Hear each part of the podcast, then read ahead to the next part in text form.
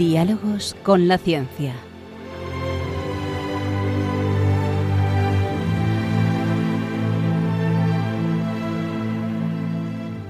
Dirigido por Javier Ángel Ramírez.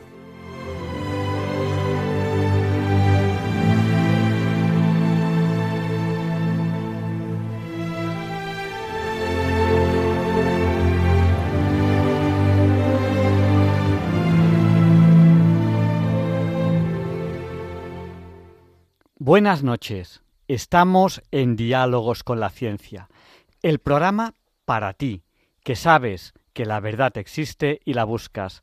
En Radio María, gracias a Dios, todos los viernes en sus dos primeras horas. Hoy tenemos un programa que les va a gustar, les va a gustar muchísimo. Posiblemente tenemos aquí a Feliciano, empecemos con los papeles de Feliciano.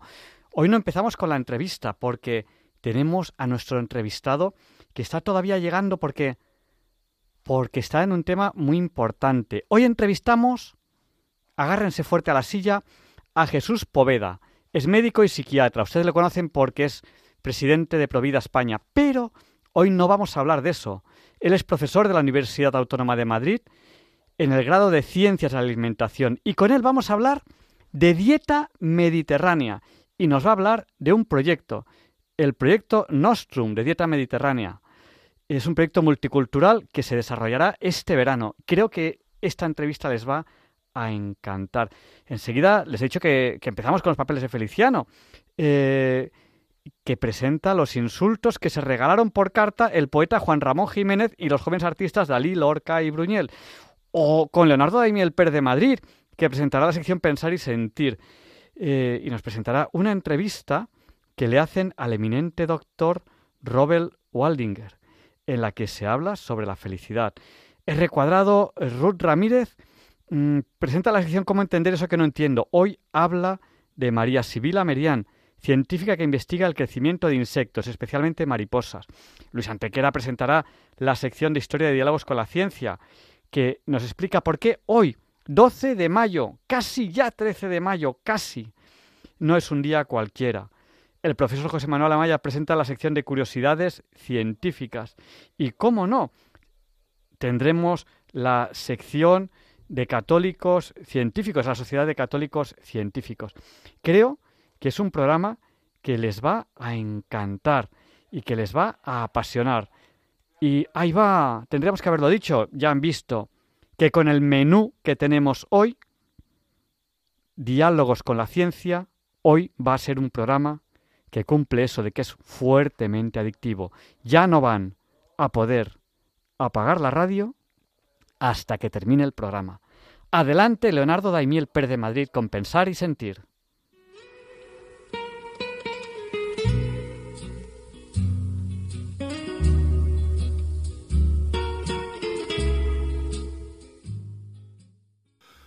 Buenas noches, queridos oyentes de Radio María.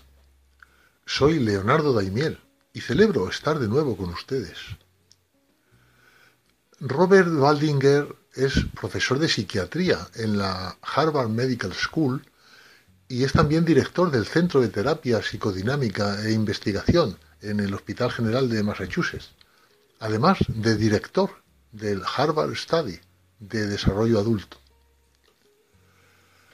Los doctores Robert Waldinger y Mark Schulz han recogido en un libro titulado Una buena vida, que rápidamente se ha convertido en un bestseller internacional, digo que han recogido el trabajo realizado durante 84 años combinando divulgación científica con las historias personales de los participantes del estudio.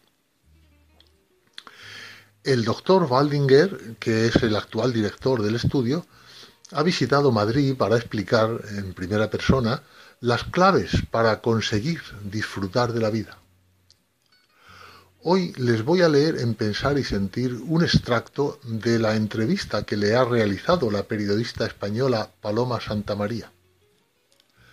Para simplificar la exposición, omitiré la continua mención a entrevistadora y entrevistado, porque creo que se distinguen bien las preguntas y las respuestas. Empezamos. ¿Cuáles son los principios fundamentales que garantizan un mínimo de felicidad?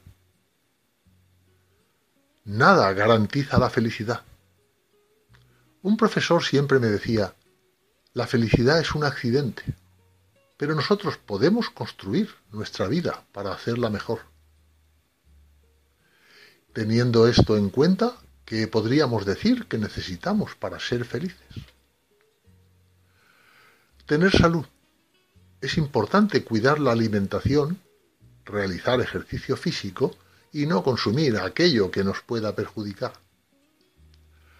También cuidar las relaciones sociales. No tienen por qué ser muchas, pueden ser pocas, pero importantes.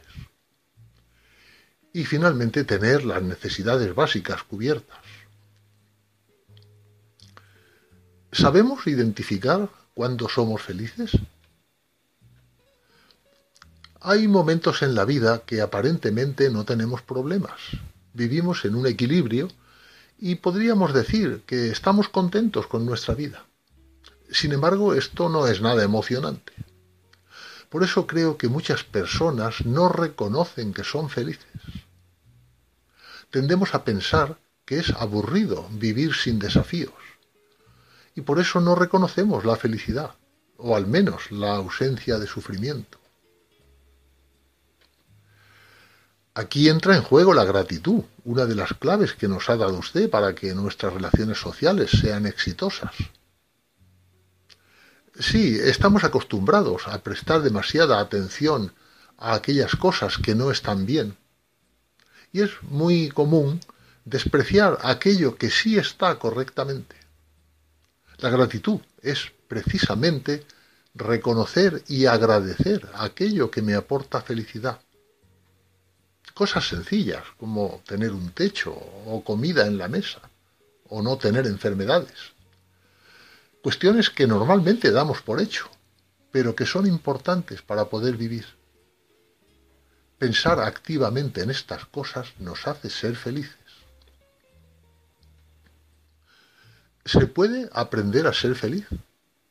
Sí, se puede.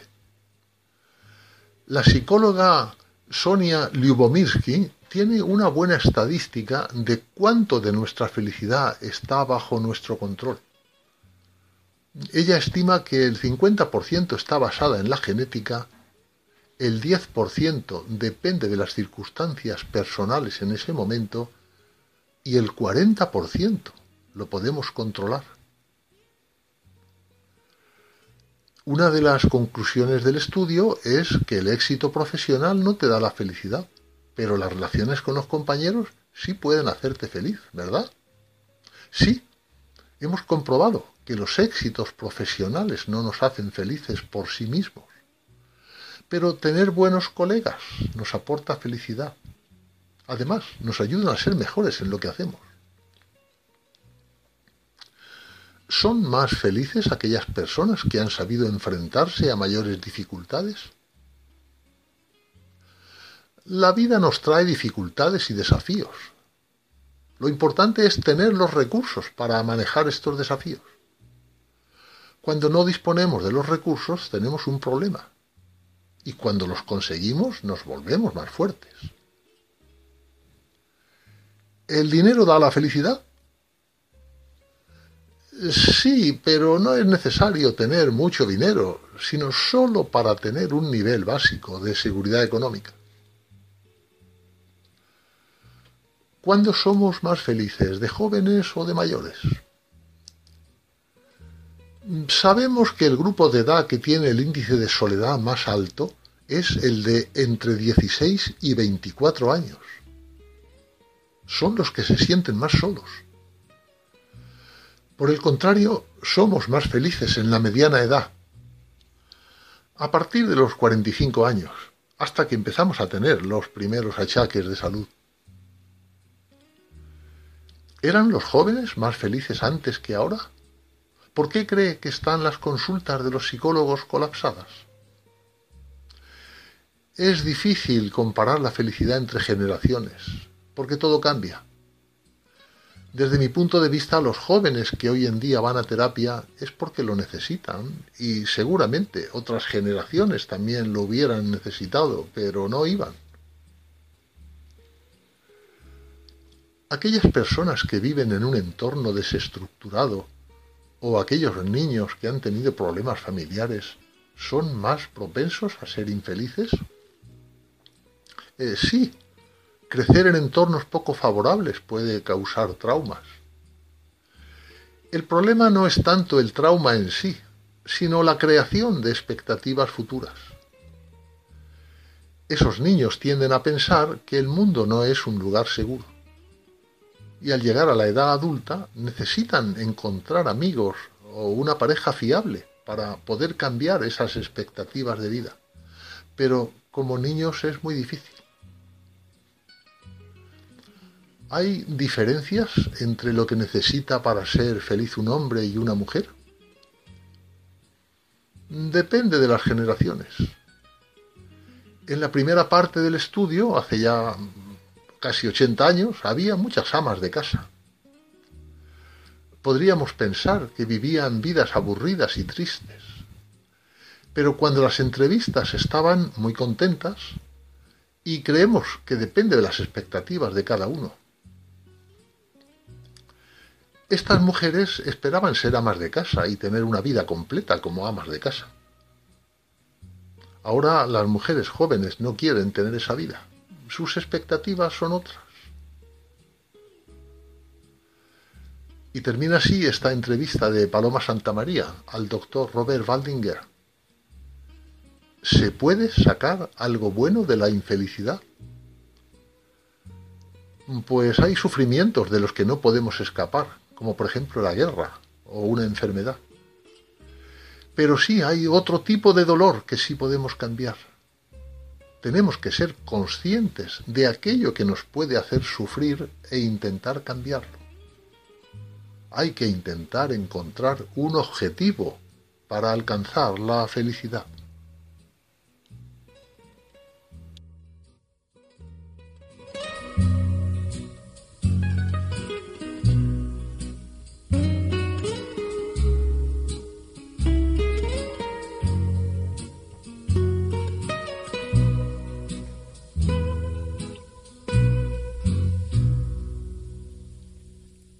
Hace pocos minutos hemos vivido un momento emocionante cuando se ha alcanzado esa cantidad suficiente para esta capilla en el Líbano. Esta maratón que estamos haciendo estos días en Radio María, eh, bueno, pues porque las cosas pues necesitan dinero para mantenerse, ¿no? Para mantener las oficinas, estos generadores que necesita Radio María, todos los equipos, todas las personas que, que, trabajan en Radio María. Y yo sinceramente he vivido con emoción cuando se conseguía ese dinero suficiente para, la capilla en el, en el Líbano. Saben que en cualquier momento del programa pueden contactar con nosotros. ¿Cómo? Pues a través del WhatsApp. Ya saben que nuestro WhatsApp es el del 8, 8 por 8, 64. Nuestro WhatsApp es el 64 9 8 8 8 8 71. Sí, son 4 8 y 71 también es 8. Se lo repito, por si no tenían papel o bolígrafo a mano. 64 9888871. Nos saluda ya al WhatsApp Margarita de Madrid, eh, Estrella de Salamanca, Sándor de Palamos, Rosario de Sevilla, bienvenido de Vilaseca. De momento los que nos han saludado más lejos son Aarón y Connor desde Londres, Carmen y Pepe de Salamanca, Pilar de Coria, Pedro de Logroño, Plácida de Málaga, Aníbal de Salamanca, Rafael del Puerto de Santa María, Raúl de Santander, Mari Carmen de Alcalá de Henares, Fernando de Guadalajara, Pepe y María Ángeles de Montequinto, eh, Juan Antonio de Vilafranca de los Barros, Pedro Maite de Nules, Alfonso de Madrid, Alonso, que no es lo mismo que Alfonso, también de Madrid, Plácida de Grazalema, Pablo y Chema de Málaga, Gustavo de Oviedo, José de Alboraya y David, que está estudiando junto con su tía, y nos dice la tía, dice, rezad por él porque se merece aprobar. Recemos los unos por los otros. Les doy gracias porque yo sé que ustedes muchas veces rezan por mí. Yo se lo pido, no dejen de hacerlo. Recen por este programa, recen por mí y recemos los oyentes de Radio María los unos por los otros. Y a continuación, R cuadrado, Ruth Ramírez nos va a hablar de una investigadora que investiga el crecimiento de los insectos. Creo que les va a gustar. Muy buenas noches a todos. Yo soy R al cuadrado, Ruth Ramírez, y bienvenidos una vez más a la sección de cómo entender esto que no entiendo. Hoy hablaremos de la científica que habla con las orugas. ¿Cómo que habla con las orugas? Pues sí, ahora lo explico todo. Así que comencemos.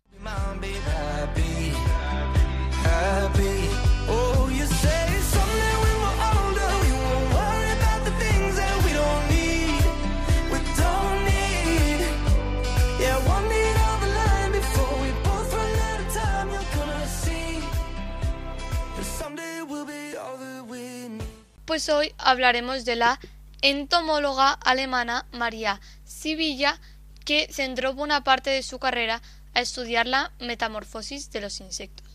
Bueno, antes de empezar, alrededor de los siglos XVII y XVIII, hubo una revolución científica que dará paso a la ciencia más moderna.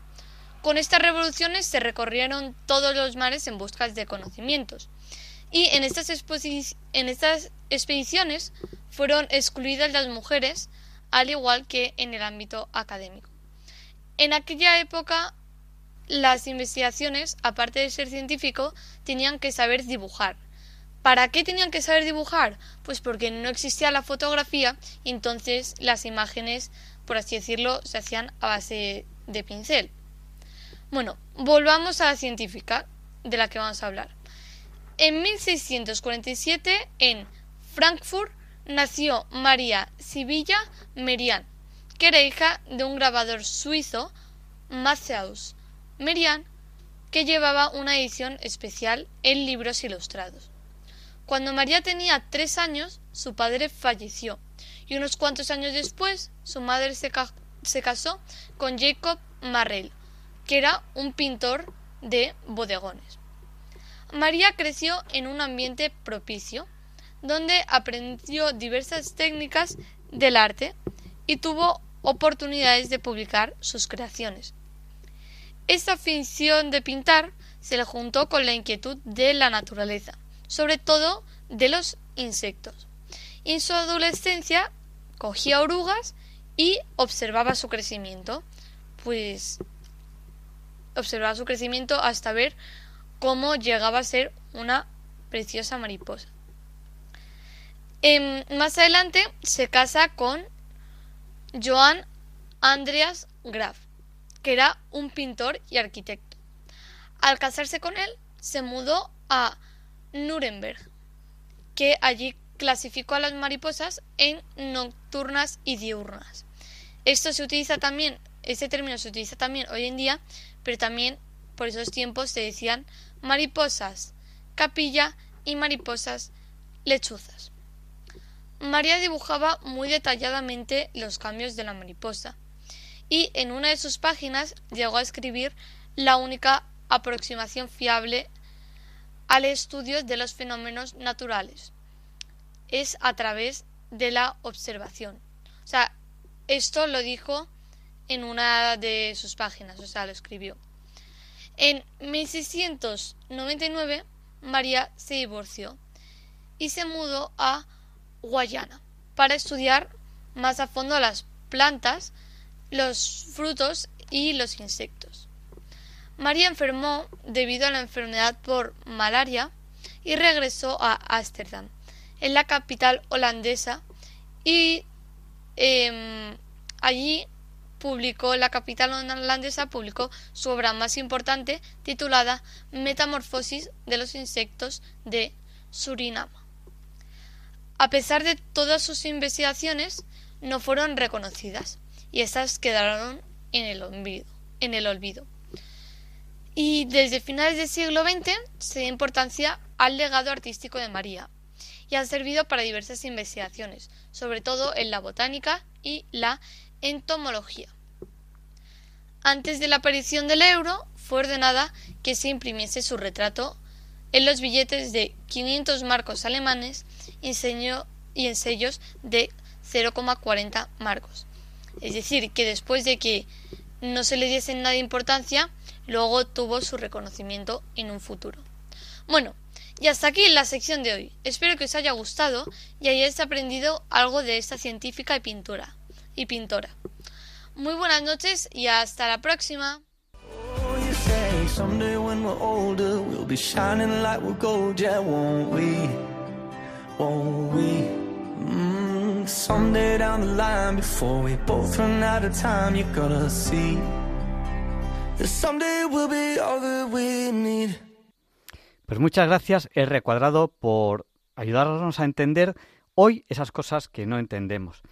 Nos ha saludado también al WhatsApp de Davos con la Ciencia. Recuerden que es el del 8, 8 por 8, 64. Nuestro WhatsApp es el 64 9 8 8 8 8 4 8 y 7 1, que también es 8, 64 9 8 8 8 8 7 1. Eh, nos ha saludado también desde Jerusalén, eh, Cristina. Que bueno, ya que estás en Tierra Santa, Cristina, reza por nosotros, por todos los oyentes de Radio María y por todos los que hacemos el programa. Y por mí, acuérdate. Y nos ha saludado, yo creo que ahora es el que nos ha saludado desde más lejos, Miguel, que es colombiano y que está en Estados Unidos. Nos dice que por qué no hacemos un programa sobre el milagro del sol, el milagro de Fátima. Pues hicimos un programa hace muchos años sobre milagros, sobre milagros en general. Está, estará en el podcast. Y, si no, bueno, pues lo que ocurre que me costaría decirles cuál es la fecha, pero, pero hicimos un programa sobre milagros. Y un día, un día hicimos un programa sobre milagros que habían acontecido en Lourdes y el teléfono hervía. Muchísima gente había vivido milagros en Lourdes en primera persona. Eh, bueno, pues allá vamos ahora con los papeles de Feliciano, que espero que les guste.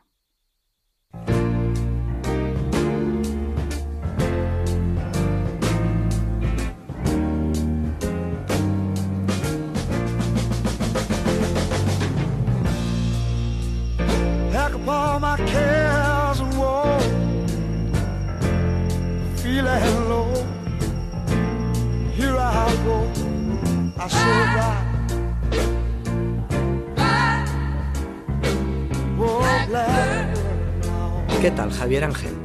Hoy vamos a hablar de uno de nuestros más excelsos poetas y además premio Nobel, Juan Ramón Jiménez. ¿Con G o con J? Con J, con J de Javier Ángel. Y es que Juan Ramón le declaró la guerra a la ortografía y muy concretamente a la G y a la X, que sustituía sin ningún rubor por la J y la S. Y lo hacía, como decía él, por amor a la sencillez y porque creo que se debe escribir como se habla. Pues sí que fue un revolucionario desde el punto de vista de la lengua. Bueno, más que un revolucionario, fue un tipo insoportable. Raro, raro hasta decir basta. Mira, el poeta llegó a Madrid desde su Andalucía natal en el año 1900. En ese mismo año murió su padre y con el fallecimiento del cabeza de familia, pues la familia entró en bancarrota. Y tras perder un pleito con el Banco Bilbao, lo perdieron todo. Esto sumió al joven Juan Ramón en una terrible depresión y su personalidad quedó muy resentida. En resumen, se volvió un tío insoportable, neurótico, neurasténico, incluso Rubén Darío lo definió como nefelibata. Eh, vaya con don Juan Ramón, pero ¿llegó a ser un tipo tan peligroso como nos lo presenta? Decía Octavio Paz que había que cuidar las palabras, pero que también había que cuidarse de las palabras. La palabra en manos de Juan Ramón, cuando éste quería herir, podía ser un verdadero peligro público. Parecía que en vez de cargar su pluma con tinta, lo hiciera con curare, entonces sería un hombre de difícil trato. Sí, sí, sí, sí, de muy difícil trato. Las relaciones sociales no eran su fuerte. Neruda dijo de Juan Ramón que vivía como un ermitaño zairiendo desde su escondite a cuanto creía que le daba sombra. Y Juan Ramón respondió Neruda es un gran mal poeta. Pero curiosamente, y muy a su pesar, esta melancolía y esta misantropía desataba verdaderas pasiones entre platónicas y eróticas ¿eh? en muchas mujeres. Mujeres muy interesantes, por cierto, que él no supo resolver de ninguna manera. Mira, incluso fue expulsado del sanatorio del Rosario de Madrid, donde estaba recuperándose de su depresión, por el revuelo que se organizó entre las novicias. Vaya, vaya, con el poeta y a la chita callando las traía todas locas. Bueno, cuando llegó a Madrid se integró en el proyecto de la Institución Libre de la Enseñanza. En la residencia de estudiantes, en las conferencias que se daban allí, conoció a Zenobia Camprubí, Zenobia era una mujer de mundo, culta, vitalista, con ancestros norteamericanos. había vivido en Boston, en Washington y en Nueva York, había estudiado en Harvard, pero sobre todo era una mujer muy emprendedora. Pues Juan Ramón se enamoró perdidamente de ella y no cejó en su empeño hasta que Zenobia, contra todo pronóstico, le dio el sí. Zenobia fue una mujer fuerte y además era una mujer muy alegre. La dependencia de Juan Ramón de Zenobia fue enfermiza y fue determinante en la vida y en la visión del poeta. Zenobia se tenía que encargar de la economía familiar. Era una gran negocianta ¿eh? que alquilaba pisos con sustanciosas rentas y también de la obra literaria de Juan Ramón. Fíjate, Javier Ángel, que las famosas traducciones de Tagore que tanta gloria le valieron a Juan Ramón en realidad las hacía Zenobia. Y luego Juan Ramón, que no sabía inglés, pues le daba el toque poético, el toque literario. Y por supuesto, Zenobia era la encargada de las relaciones sociales. Se cuenta que cuando recibía visitas en su casa, Juan Ramón se encerraba en el despacho para no saludar y si tenía que pasar al salón para ir al baño, cogía un biombo con unas asas y agazapado detrás de él pasaba por el salón. Imagínate el efecto de ver un biombo andando en silencio por la casa. Y entonces, ¿cómo se puede entender esa relación tan amistosa que tuvo con los jóvenes poetas del 27? Pues mira, curiosamente, toda esta misantropía se desvanecía en presencia de los jóvenes poetas de la generación del 27. Trataba con ellos en la residencia y de alguna manera se vanagloriaba de ser su mentor. Y a ellos les encantaba ¿eh? y se deshacían elogios a su persona. En este ambiente de armonía, pues Juan Ramón y Zenobia, fíjate, llegaron a visitar Granada como huéspedes de la familia García Lorca. ¿Y cómo acabó este extraño idilio entre un tipo tan raro y unos jóvenes tan transgresores. Pues, como se podía imaginar uno, todo acabó como el Rosario de la Aurora. El cataclismo surgió inesperadamente, después de una visita de Lorca, Dalí y Buñuel a su casa, donde Juan Ramón los recibió, bueno, con los brazos abiertos, diciendo, a ver, esta juventud maravillosa, y donde luego les confesó haber encontrado unos chicos magníficos en el grupo. Al acabar esta versallesca visita, a estos tres tarambanas les dio la ventolera de que imperiosamente tenían que realizar un acto surrealista que pasara la historia y que dejara al público patidifuso y confundido. Y se les ocurrió enviar a un grandísimo personaje una carta llena de improperios e insultos gratuitos y totalmente inmerecidos, para que la gente se preguntara ¿Pero por qué han hecho eso? En un sombrero pusieron tres papeletas, con el nombre de don Manuel de Falla, de Juan Ramón y de un tercero, y le tocó la china al pobre Juan Ramón se pusieron a redactar la carta dándole a Juan Ramón Jiménez donde más le dolía, en su platero y yo, a sabiendas de que el poeta además ya había abominado de esta obrita en público y en privado. Le enviaron una carta más o menos en estos términos. Nuestro distinguido amigo, nos queremos en el deber de decirle que su obra nos repugna profundamente por inmoral, por histérica, por cadavérica, merde para su platero yo, para su fácil y malintencionado platero yo, el burro menos burro, el burro más odioso con que nos hemos tropezado, y para usted y para su funesta actuación también, mierda. Sinceramente, Luis Buñuel y Salvador Dalí. Entonces Federico García Lorca no firmó la carta. Federico al final no se atrevió a firmar. Y es que, bueno, primero era el más adulto de los tres. Y ya había comenzado a despuntar en el teatro, ya tenía sus intereses, y al final no se atrevió. Pero fíjate que incluso al bruto de Luis Buñuel con la carta en la mano ante el buzón de correos le saltaron algunas dudas, ¿eh? pero al final la echó al buzón cuando recibió esa dichosa carta que dijo el pobre Juan Ramón. Pues le dio un soponcio y pasó algunos días convaleciente en la cama. No podía entender cómo estos chicos que el día anterior habían visitado su casa en concordia y admiración le enviaran semejante insulto. Realmente, que eso era una cosa de locos. No obstante, una vez recuperado, le respondió con una vitriólica misiva en la que al principio se disculpaba de su obra anterior. Les decía Cuanto ustedes puedan decirme de mi obra, ya me lo he dicho con mi propio léxico. Pero por desdicha, según dicen los críticos de ambos sexos y del otro sexo de ustedes, haya salido de ella la mejor escritura española e hispanoamericana. Y luego remataba, ustedes son además de unos surrealistas, unos cobardes. Esto, claro, decía en referencia a Federico, que sabía que estaba detrás, pero que no había firmado. Y unos majaderos. Y luego les decía, porque al escribir en esa jerga franco-catalana ni siquiera saben ponerse a hacer en español sus más imperiosas necesidades, porque para mí merde no es nada, porque saben de antemano que yo no puedo contestarles en esa lengua trasera que es la de ustedes. Bueno, bueno, don Juan Ramón también se quedó a gusto. Pues sí, donde las dan las toman. Mira, el mismo Alberti tampoco se quiso quedar fuera de la controversia y en una conferencia en el Liceum Club en Madrid parodió al maestro recitando de forma muy sarcástica En camisa pareces un jazmín, por tu carne morena hay olor a jardín soleado, que también acabó en escándalo, pues Alberti se vino arriba con las carcajadas y las risotadas del público, sacó una pistola y al grito de viva la estulticia se lió a tiros por toda la sala.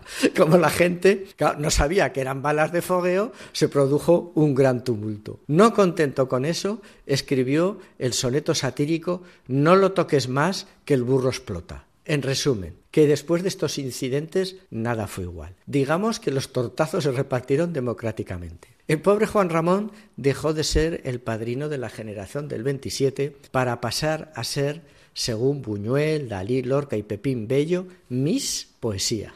Zenobia tuvo que redoblar su paciencia para soportar las multiplicadas neurastenias que la carta provocó en su marido. Los del 27 recibieron insultos a porfía, cobardes, majaderos, maricones. El pobre platero, ese pequeño burro peludo suave, tan blando por fuera que se diría todo de algodón, que no se había metido con nadie, tuvo que sufrir con desconsuelo cómo su propio autor, su padre literario, renegaba de él, y además cómo los jóvenes surrealistas atentaban contra su naturaleza animal al llamarlo el burro menos burro, el burro más odioso que habían conocido. ¡Qué barbaridad! Pues sí, qué barbaridad. Pero para tu tranquilidad, Javier Ángel, te tengo que decir que después de la guerra en el exilio hicieron todos las paces y acabaron muy amigos. Cuídate, Javier Ángel, que tú eres necesario mientras que nosotros somos contingentes.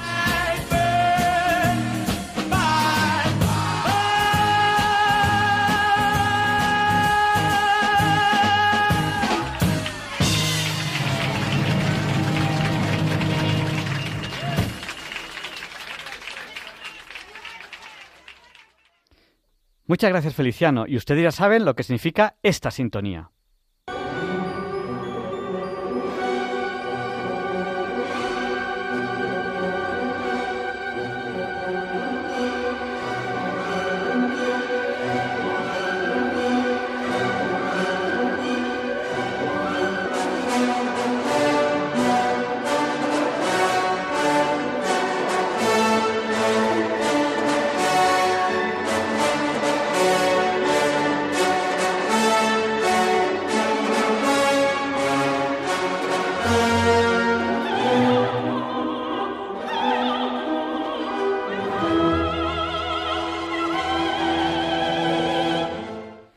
En efecto, saben ustedes bien que esta es la sintonía con la que presentamos la entrevista de la semana.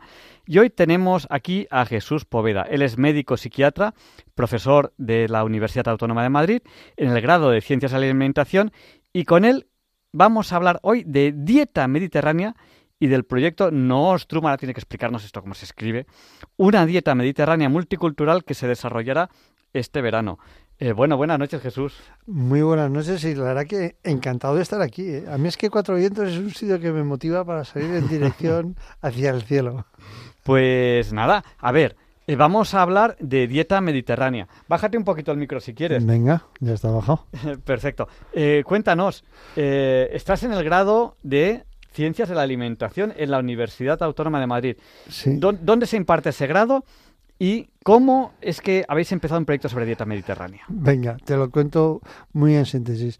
Yo soy profesor en la Universidad Autónoma de Madrid desde el siglo pasado, desde el año 95, y, y en la universidad, como en tantas instituciones, seguro que en Radio María pasa lo mismo, hay una cosa que se llama el pues ya que. El pues ya que es, oye, mira, pues ya que estás dando clase de medicina, ¿por qué no das clase en enfermería? Bueno, pues voy a dar también clase en enfermería. Oye, pues ya que das clase también en enfermería, ¿por qué no das clase en nutrición? Venga, pues vamos a dar clase en nutrición.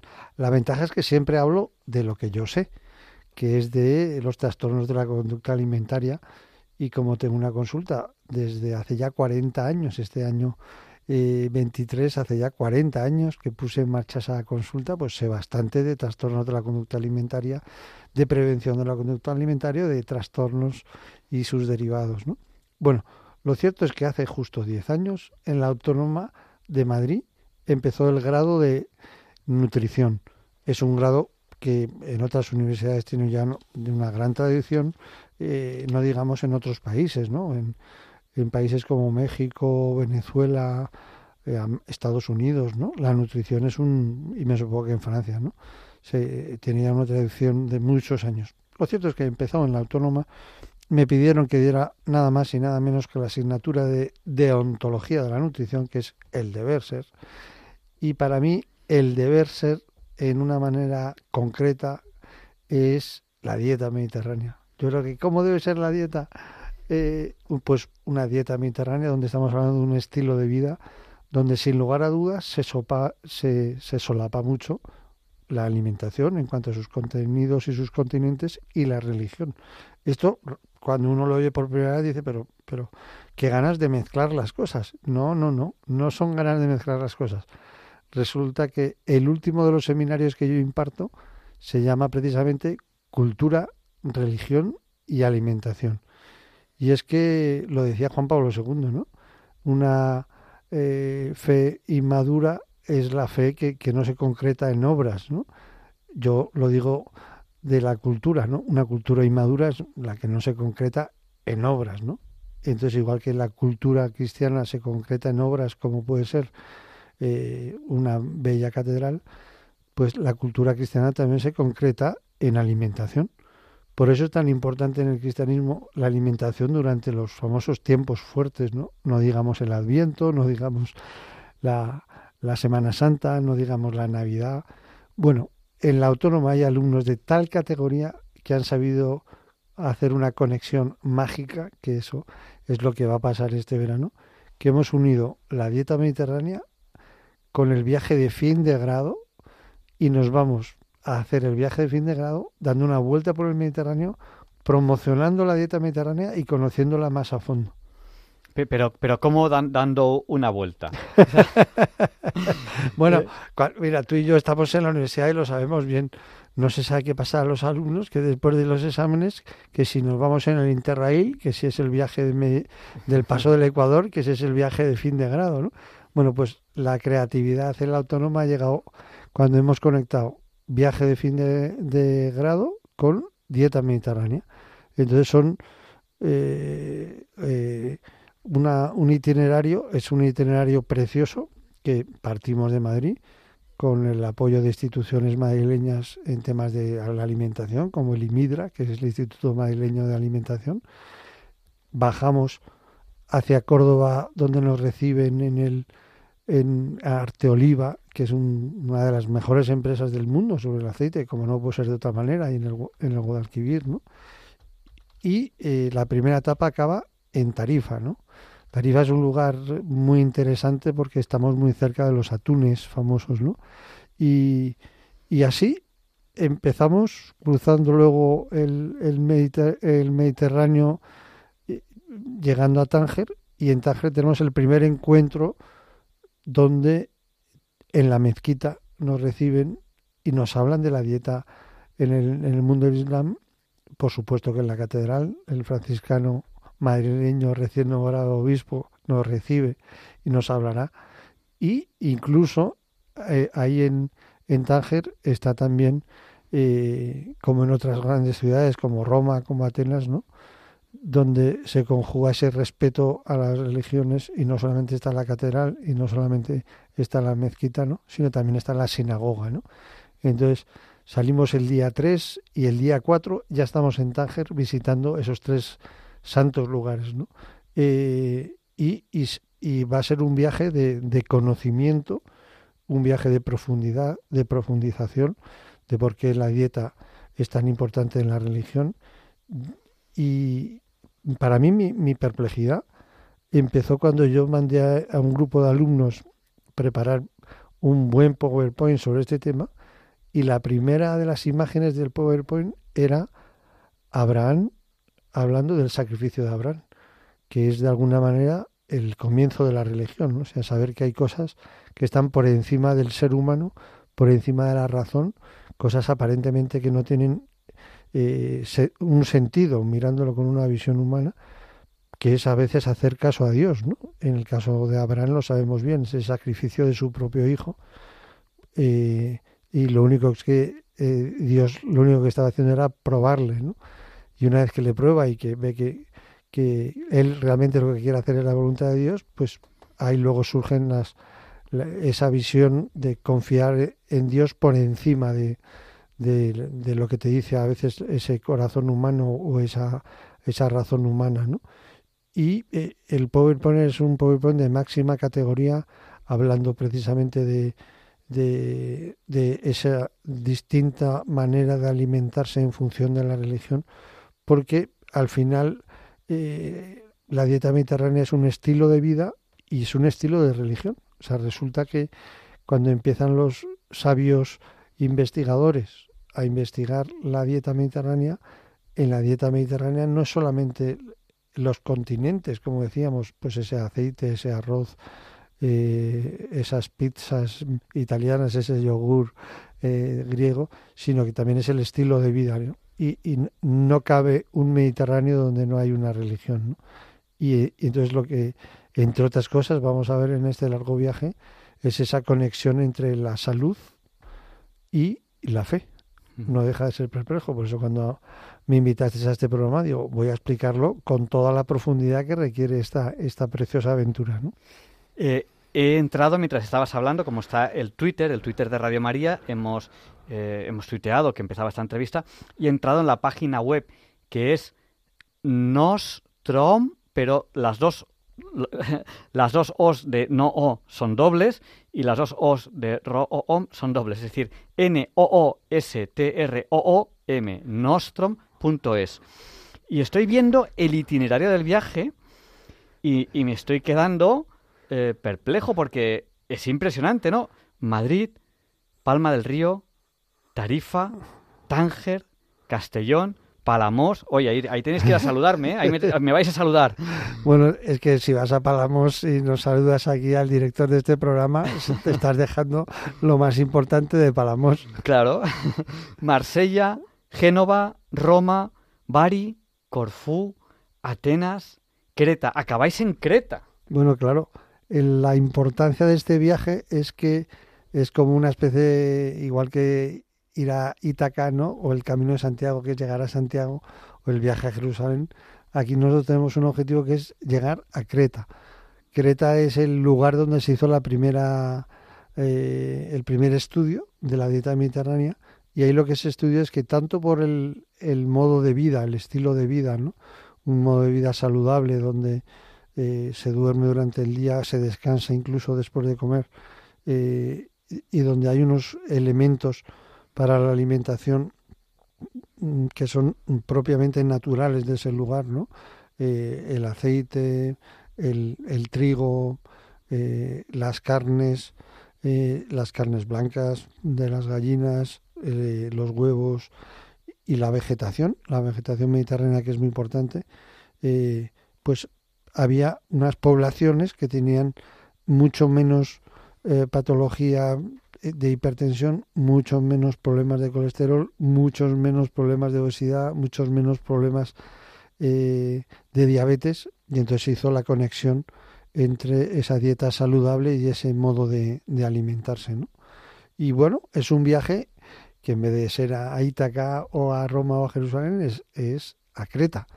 Y a mí, he de decirlo, además en este programa creo que es el lugar de decirlo, una de las cosas que más ilusión me hace de este viaje es hacer un rato de oración en la playa donde llegó San Pablo después de, esa, de ese perderse por el Mediterráneo, eh, camino de Roma, y donde estuvo a punto de morir, no, no por la tormenta, sino porque querían matar a todos los los que a todos los esclavos y a todos los que viajaban para que no se escaparan, ¿no? Y fue una vez más San Pablo con la autoridad de la palabra de Dios decir eh, Dios me ha dicho que si nos respeta si nos respetamos entre nosotros nos salvamos todos, ¿no?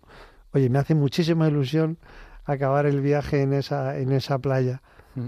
Yo, yo creo que ahí es donde donde el tiempo da igual, o sea, coincides con San Pablo, da igual que haya un, dos mil años de diferencia, ahí coincides. Eh, bueno, en la página web Nostrom, con dos os eh, al principio y dos os al final, nostrom.es, estoy viendo los colaboradores. Yo mm, no sé cómo lo habéis hecho, pero pedazo colaboradores, por supuesto, la Universidad Autónoma de Madrid. Pero atención, BMW, que, se dice pronto, Arte Oliva y Midra, atención, National Geographic, Ocean Bear, Codinma. Bueno, eh, ¿cómo habéis conseguido estos patrocinadores?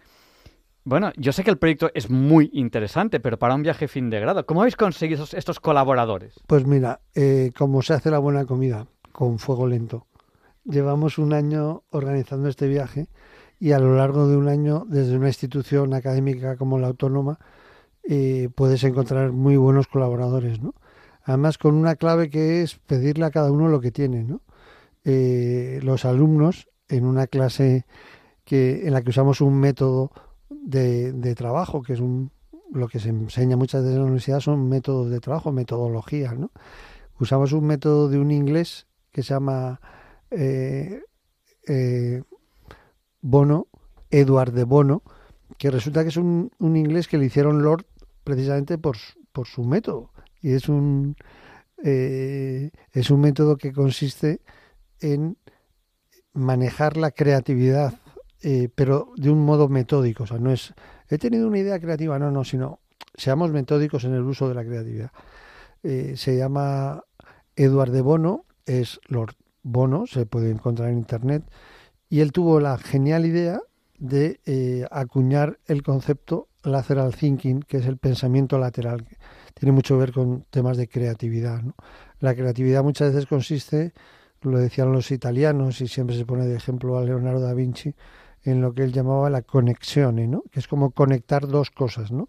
Pues conectar un caramelo con un palo es el chupa chups, ¿no? o conectar un, un bastón con una valleta es el Rodex para limpiar el suelo sin agacharse. ¿no? Entonces, eh, en este viaje ha habido un acto de creatividad que es conectar el viaje de fin de carrera con la dieta mediterránea. Entonces hemos hecho esas dos cosas y, con los alumnos predispuestos a, hacer un, viaje inolvidable, yo normalmente desde hace ya muchos años me manejo en BMW y a veces los alumnos dicen, pues si el profesor tiene BMW, a mí me gustaría BMW. Y dijimos, bueno, pues hablamos con, con BMW Motors y, si a ellos les parece bien la idea. ¿Y cuál fue nuestro asombro? Cuando nos recibieron, la única condición que nos pusieron es que las BMWs que ellos nos van a dejar las conduzcan eh, chicas universitarias, porque dicen que esa imagen de BMW de tipo duro con barba de una semana, que ya la tienen superada, ¿no? Que quieren tener también la imagen de chica joven que va a la facultad en su BMW, ¿no? Así que esa, esa fue toda la pega que nos pusieron en, en BMW. De National Geographic decir que tuve la suerte de que me hicieron un, una entrevista sobre el uso de, de benzodiazepinas en España, que se ha disparado después del COVID, y el reportaje quedó muy bien también, también que cuando publicaron ese reportaje en National Geographic, que se puede buscar en internet poniendo National Geographic Jesús Poveda, Vence de Pinas, yo les dije, pero bueno, yo creo que National Geographic, además de este reportaje sobre este tema que sé por ser médico, le podría interesar e-, este viaje, ¿no? Dijo, por supuesto, ¿no? Nosotros nos queremos comprometer a hacer un gran artículo de este viaje, ¿no? A Arte Oliva le pasó una cosa parecida. El CEO de Arte Oliva es un CEO que es un empresario que le fascina el mundo de las motos, ¿no? Y entonces me dijo, esto es una pequeña confesión, pero en Radio María es un buen sitio para hacer confesiones. dijo, dijo, si mi logotipo está entre BMW y National Geographic y en la autónoma, pedirme el salmorejo que queráis, pedirme el aceite que queráis, pedirme las aceitunas que queráis. Y entonces precisamente Arte Oliva va a poner junto al IMIDRA, que es el Instituto Madrileño de Alimentación, van a poner los productos que nosotros vamos a llevar en este viaje, porque no es un viaje teórico sobre la dieta mediterránea, sino que es un viaje donde nosotros vamos a llevar nuestro gazpacho a la costa mediterránea de, de, Francia, a la costa mediterránea de, de, Italia y a la costa mediterránea de Grecia, ¿no? Entonces, eh, pero han sido los alumnos y el fuego lento. O sea, la respuesta a tu pregunta, ¿cómo has liado esto? pues como las buenas comidas, con fuego lento. Un año, desde hace un año, justamente en abril del, del 2022, en vez de ponernos a llorar diciendo que mal está todo, dijimos, ¿por qué no somos creativos? Organizamos un buen viaje y hacemos el bien pasándolo bien. Y esto, esto es de lo que se trata. Pues vamos a abrir el micrófono a los oyentes porque aquí el tiempo en la radio pasa volando eh, y, y, si quieren participar ahora, no tarden en el programa, tienen que llamarnos, cojan papel, cojan bolígrafo. ¿Dónde? Al 91 005 94 19. Se lo repito, por si no tenían papel o bolígrafo a mano. 91 005 9419. Tenemos ya una primera llamada que nos ha llamado a este número, al 91 005 9419. Adelante, bienvenido, el micrófono es tuyo. Hola, buenas noches. ¿Qué tal estás? Salud, bien. Salud, paz, amor y bendiciones. Mire, yo le quería preguntar si este señor eh, Poveda es psiquiatra. Sí. Uh -huh. Le quería hacer unas preguntas. Pues también a tu disposición, claro que sí. Bueno, mire, lo primero, eh, ¿por qué dicen los psiquiatras que la, las enfermedades mentales no tienen cura? Bueno, eso lo dicen los que no curan, hombre. Vale, es, que, es que yo... No, yo la, lo yo que sí que solemos decir los psiquiatras es que hay, eh, hay enfermedades, igual que en, en el ámbito de la medicina interna, como puede ser la diabetes, que a lo mejor durante eh, toda la vida tienes que apoyarte en la insulina o toda la vida tienes que apoyarte en, en un tipo de alimentación o en hacer deporte, ¿no? Que es la trilogía del diabetes. Pero no es que no se curen, sino que requieren tratamiento crónico, ¿no? Bueno, pero, pero eso no es enfermedad mental. No, pero digo que también en algunas enfermedades mentales, por ejemplo, enfermedades mentales que se derivan de un problema neurológico, porque ha habido a lo mejor un, un traumatismo craneoencefálico y queda como una cicatriz en la cabeza, para que no se produzcan eh, crisis epilépticas, pues hay que tomar antiepilépticos durante toda la vida, una dosis baja que no produzca efectos secundarios, ¿no? Pero la enfermedad se cura porque no tiene síntomas. Bueno, mire, si me deja hablar, le explico. Sí, pero, pero tienes, tienes, ¿Qué? que, tienes que ser breve, bienvenido. Sí, mire, yo tuve un accidente con un coche y tuve una contusión craneal, Ah, tengo la cabeza abierta, y entonces eh, me, me diagnosticaron esquizofrénica, esquizofrenia psicótica paranoide crónica. Sí. Entonces, este, he estado yendo a un- al Centro de Salud Mental de Tarragona, Ajá, eh, en Rovira Virgili, y, y entonces eh, veo que los psiquiatras tienen la teórica, pero no tienen ni puta idea de, de la práctica. Entonces, déjeme hablar y ya se acabamos antes. Entonces, mire, lo primero, no, no se puede diagnosticar la misma medicación durante 15 años, porque Normalmente Eh, no, porque evolucionan las, las enfermedades y evolucionan, gracias a Dios, también los medicamentos. Suele haber cada vez medicamentos mejores. Bueno, mire, le explico. Yo estoy ayudando a enfermos mentales de aquí de Vilaseca. Pues le- le despierto la fuerza de voluntad, porque yo, yo lo he superado.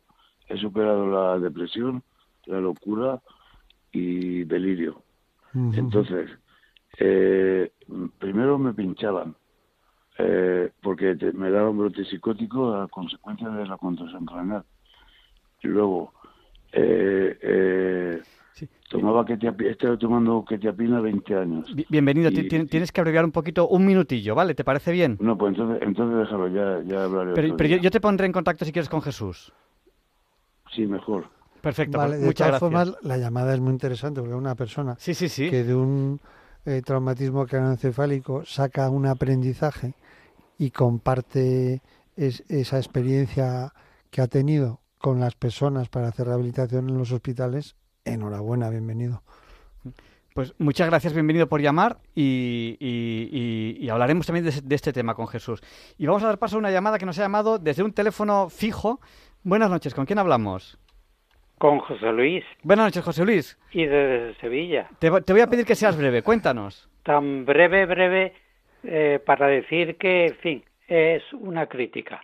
Que, que no me ha gustado la entrevista porque realmente eh, yo esperaba escuchar algo sobre dietas mediterráneas. Ahora vamos, y de- ahora resulta vamos. que, Ahora vamos. que se- ha hablado de, de, los viajes y de los patrocinadores. tienes toda la razón. Lo que pasa es que nos interesa muy poco. Al, al, principio tienes toda la razón. Al principio hay que poner el marco teórico que es esto y ahora entramos en el porqué de la dieta mediterránea, ¿no? Entonces la dieta mediterránea es sobre todo una dieta respetuosa con la naturaleza humana. Eh, la naturaleza humana es que nosotros somos eh, animales racionales, emocionales, y la dieta mediterránea, por sus nutrientes, eh, esencialmente criados en la cuenca del Mediterráneo, son nutrientes que tienen unas condiciones que nos permiten una longevidad. ¿Por qué? Porque al no haber eh, exceso de grasas, esas grasas eh, evitan el, sobrepeso, con lo que eso quiere decir, por ejemplo, de prevención de enfermedades como la diabetes tipo 2. ¿no?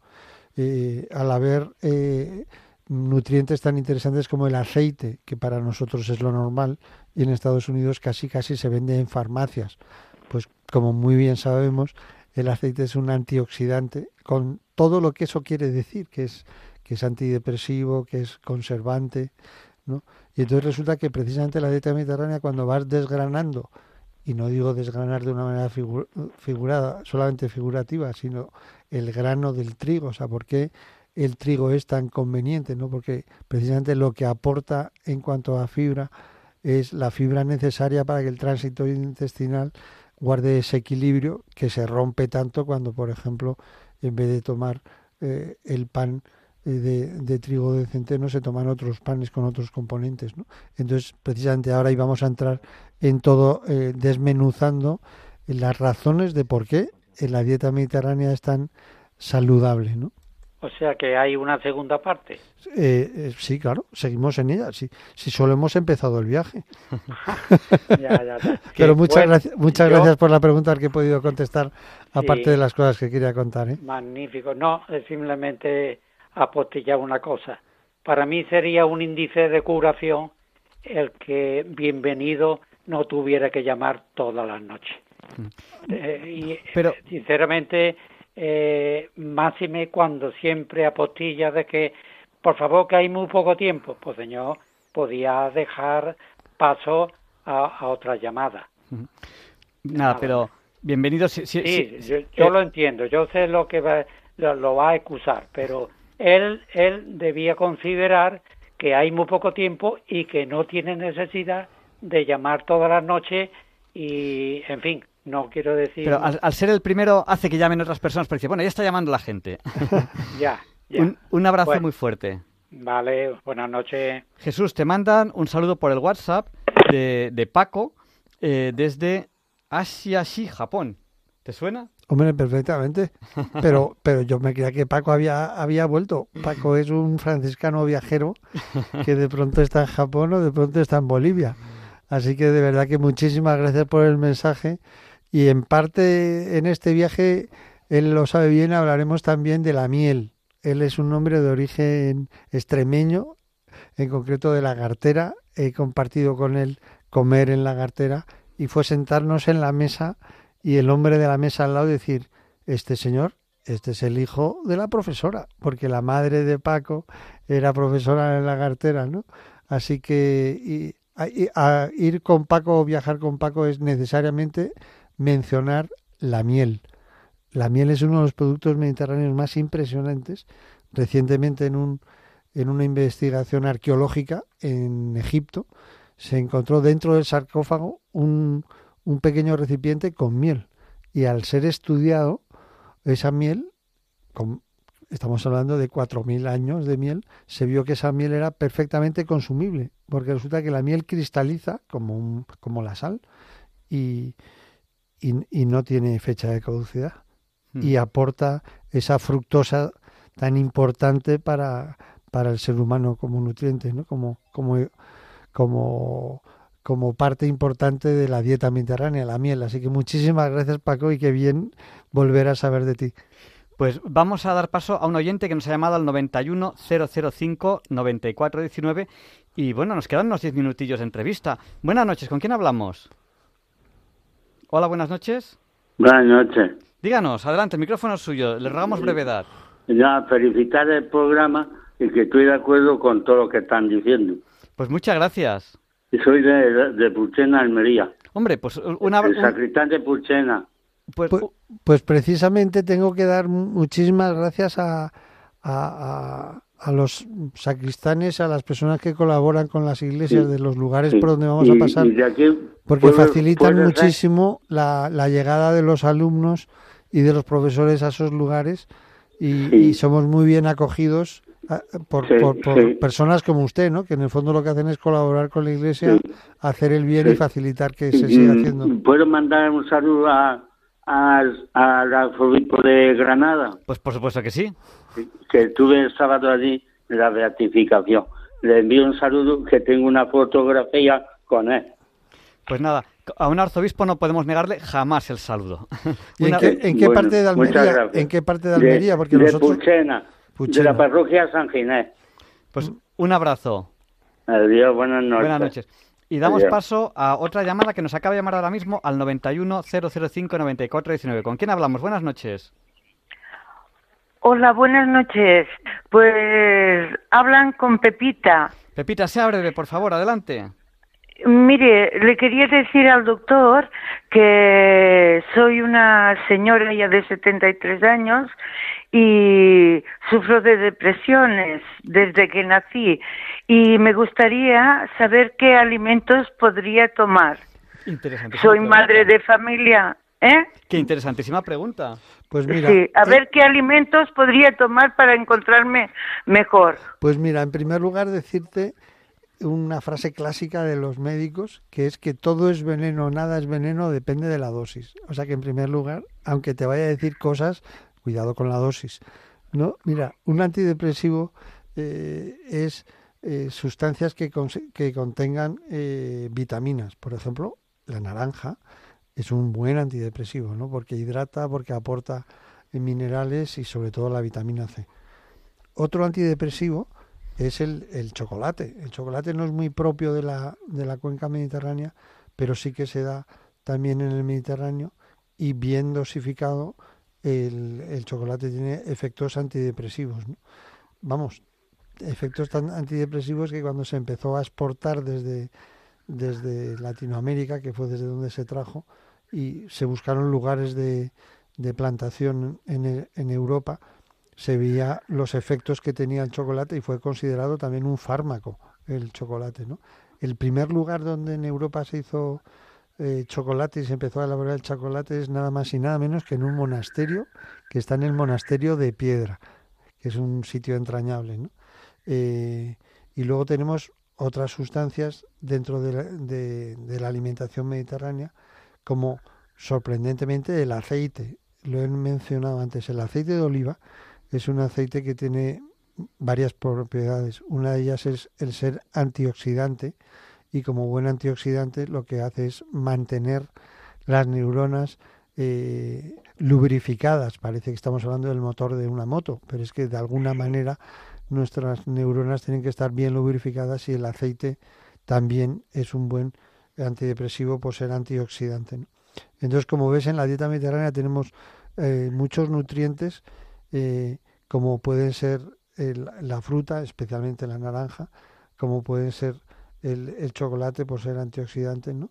y como puede ser eh, otras sustancias que, que, lo que importa muchas veces es sobre todo eh, la dosis. También el pescado. El pescado tiene el famoso omega 3. El omega 3 se usa directamente como, como antidepresivo. ¿no?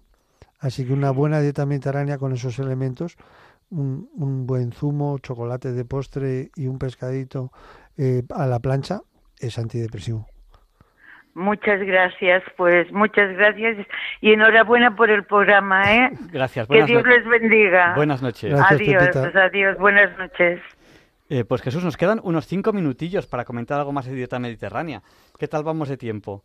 Bueno, pues si son cinco minutos, aprovechemos los cinco minutos para, por un lado, dejar los micrófonos encendidos dar un correo electrónico por si alguno está interesado en, en, esta, nunca mejor dicho, aventura y, contar alguna cosa más que me puede parecer significativa.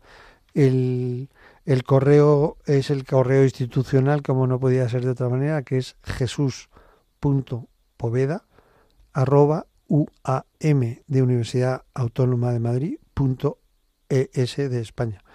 En este correo ya tenemos a un alumno eh, monográficamente contestando los correos de este viaje, ¿no? Y aquí se surgen, se explican todas las, las dudas. Hemos dicho cuando hemos relatado el viaje, que es un viaje por, por el Mediterráneo, empezando por, nunca mejor dicho, por Tarifa y saliendo tarifando de España para llegar a Tánger, y luego por la costa em, norte del Mediterráneo, todo Almería, nos acaban de llamar, eh, de, de, Puchena, ¿no? Eh, Almería, vamos a ir a Cartagena, vamos a estar también en, en, Castellón, vamos a estar en Palamos, vamos a...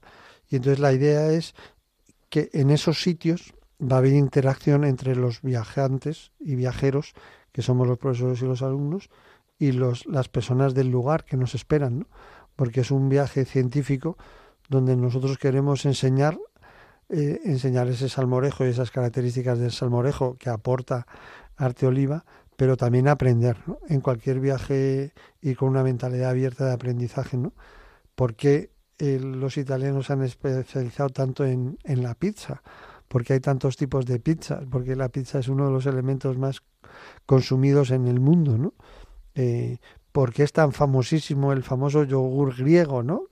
¿Cómo se hace ese yogur griego, ¿no?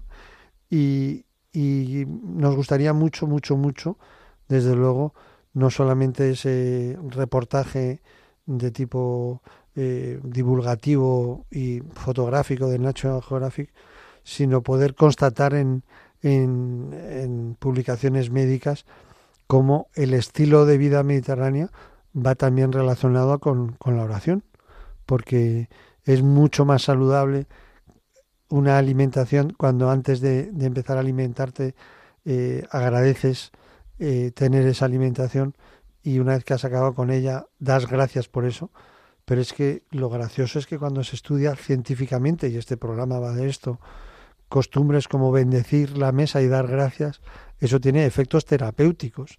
Entonces este es un viaje donde no solo nos lo vamos a pasar bien y vamos a viajar y vamos a conocer cosas, sino donde vamos a, a demostrar que el ser humano no solamente es un animal racional, emocional, sino trascendente, ¿no? Y que cuando cabe esa trascendencia, cabe esa, esa visión de religiosidad, hay mucha mejor salud, ¿no? Comentar un nombre que si no este viaje no sería posible, que es el nombre de Miguel Ángel Martínez, llamado MAM. Miguel Ángel Martínez es un investigador nacido precisamente en Málaga, formado en Granada, y en la actualidad catedrático de nutrición en la Universidad de Navarra, que tuvo la brillantísima idea de hace 20 años coger un grupo de mil personas y hacer un estudio de una cohorte, que quiere decir que durante 20 años estudias cada seis meses a esas personas, haciéndoles análisis de sangre, tomándoles la tensión, pesándoles, haciéndoles un eh, un electrocardiográfico y entonces él ha constatado con esta investigación esas características tan importantes que aporta la dieta mediterránea. Menos hipertensión, menos colesterol y por lo tanto menos riesgo de accidentes cerebrovasculares, menos obesidad y por lo tanto menos riesgo de diabetes eh, tipo 2. Y eh, esta persona, después de haber hecho esos estudios tan sumamente interesantes y ser nombrado y premiado con el premio de Gregorio Marañón, que es como el máximo galardón en el ámbito de la medicina, pues ha sido contratado por Harvard para ser el profesor de la dieta mediterránea. Bueno, pues este viaje tenemos un director científico que se llama Miguel Ángel Martínez, ¿no? Y él constata en sus artículos que la dieta mediterránea no solamente es el nutriente, sino el modo de consumir ese nutriente. O sea, no cabe la dieta mediterránea sin la compañía de los otros. Por eso que la, frase que, usamos, eh, sea no ostrum, tiene que ver con algo en plural, ¿no? Comer en plural es socializarse. Las personas que se socializan viven más y mejor que las personas que están eh, solas, ¿no? Ese concepto de nosotros siempre es un concepto mucho más saludable que el concepto eh, solamente yo, ¿no? Esta persona que se llama Mam, Miguel Ángel Martínez, acaba de publicar recientemente un libro que se llama Salmones, Hormonas y Pantallas. Y precisamente ese libro hace referencia al salmón como espíritu de lucha de ir contra corriente y al salmón como nutriente eh, eh, muy, muy rico y muy poco tóxico, las hormonas que no se deben de manipular como, como a veces se, se hace o con tanta facilidad se hace, y las pantallas como tóxicas. Uno puede decir, pero ¿qué tiene que ver las pantallas con la alimentación? Pues se sabe, hay estudios, muchos de ellos los ha hecho Miguel Ángel, ¿no? que el abuso de las pantallas produce sedentarismo, el sedentarismo acaba produciendo el sobrepeso y el sobrepeso es eh, uno de los padres de muchas patologías, ¿no? Mm. Diálogos con la ciencia, que no intentamos que no se nos escape una. Entrevistamos hace menos de un mes, hace tres semanas yo creo que fue, a Miguel Ángel Martínez y hablamos con él de salmones, hormonas y pantallas. O sea que aquí intentamos que no se nos escape una. Bueno, realmente es un honor que el director científico del viaje sea una persona que ha sido premiada con el premio Gregorio Marañón y una persona que es la responsable de la dieta mediterránea en una universidad tan prestigiosa como Harvard, ¿no? Así que no solamente BMW, no solamente National Geographic, sino también de alguna manera Harvard se involucra en este en este precioso viaje, ¿no? Yo creo que el viaje es un modo de aprendizaje, ¿no? Yo me llamo Jesús eh, porque nací el día de Navidad y la Navidad pues fue un viaje que tuvo que hacer San José y la Virgen porque la ley decía que había que inscribirse y fueron al linaje de David, acabaron yendo a Belén y no se entiende el cristianismo sin el viaje. Pues que no se te olvide nunca el cumpleaños de Teresa, que nació el día de Navidad. Precisamente, ¿o qué? Sí, sí. Teresa, que es la que sigue ahora con la parte del programa. No, esa es Luz. Pero, pero Teresa ya tiene el reto de hacer una sección junto con Marta, a ver si lo consiguen o no. Que va a ser una sección de mucho optimismo. Va a coger momentos de la historia muy delicados. Por ejemplo, pues yo qué sé. Eh, y va eh, a ver cómo se han superado, ¿no? Pues la crisis de los misiles de Cuba y tal. Y decir, es que ahora hay gente que ante un problema eh, pues se deprime mucho, se asusta, se pone triste. Decir, mire, aquí en la crisis de los misiles salimos victoriosos para adelante y no pasó nada. Entonces ellos tienen el reto de coger momentos muy delicados en la historia y darles un punto de vista muy positivo de que de ahí salimos y salimos bien.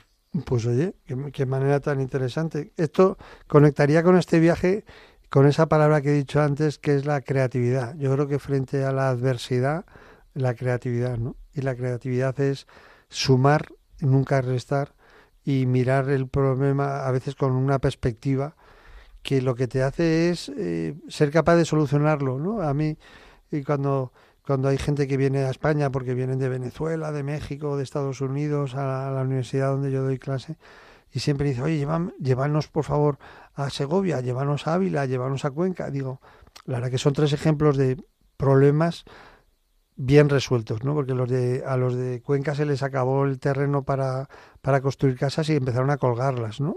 Que es lo que ahora mismo les hace más famosos, ¿no?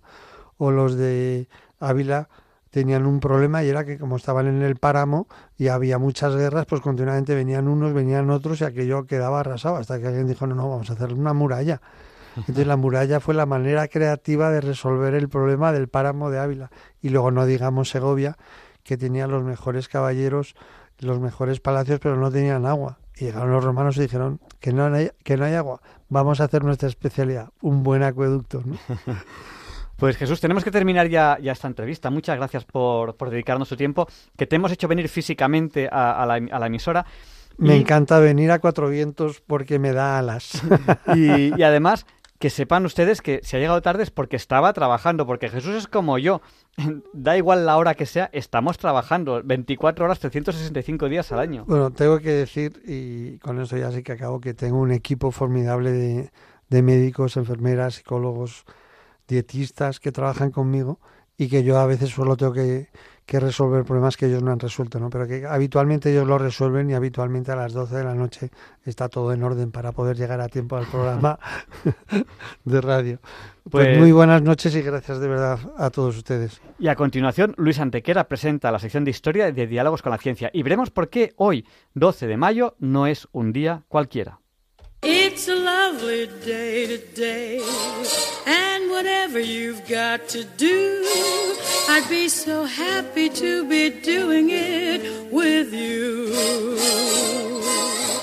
But if you've got something that must be done, and it can only be done by one, there is nothing more to say except it's a lovely day for saying it's a lovely day.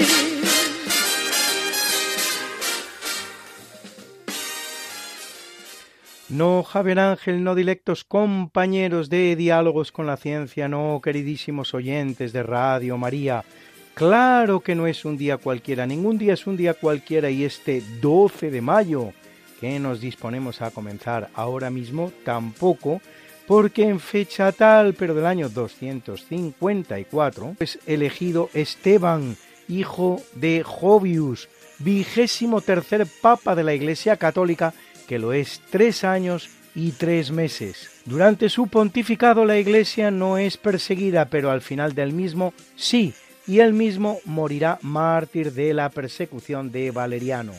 Será el Papa que haga valer la supremacía del obispo de Roma sobre los demás obispos de la cristiandad, sobre el argumento de que el obispo de Roma es el sucesor de Pedro, aquel sobre el que, según San Mateo, Jesús construyera la iglesia con estas palabras. Tú eres Pedro, y sobre esta piedra edificaré mi iglesia. En uso de esta primacía se mostrará favorable frente a la opinión de San Cipriano, obispo de Cartago, a la readmisión en la iglesia de los que apostataron durante la persecución, los llamados lapsi, y de la validez de los sacramentos por ellos administrados.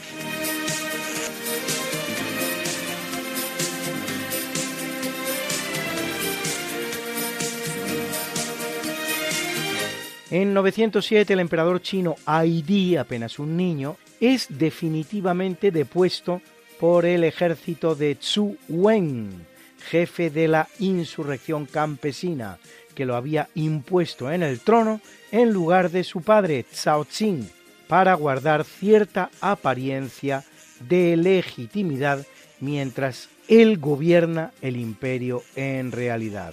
El hecho pondrá fin a la dinastía Tang, que había venido reinando en China durante 289 años, dando al gigantesco país hasta 21 emperadores que le procuraron unidad y un gran progreso político, económico y cultural. Zhu Wen apenas reinará tres años hasta que en 910 se produce su muerte.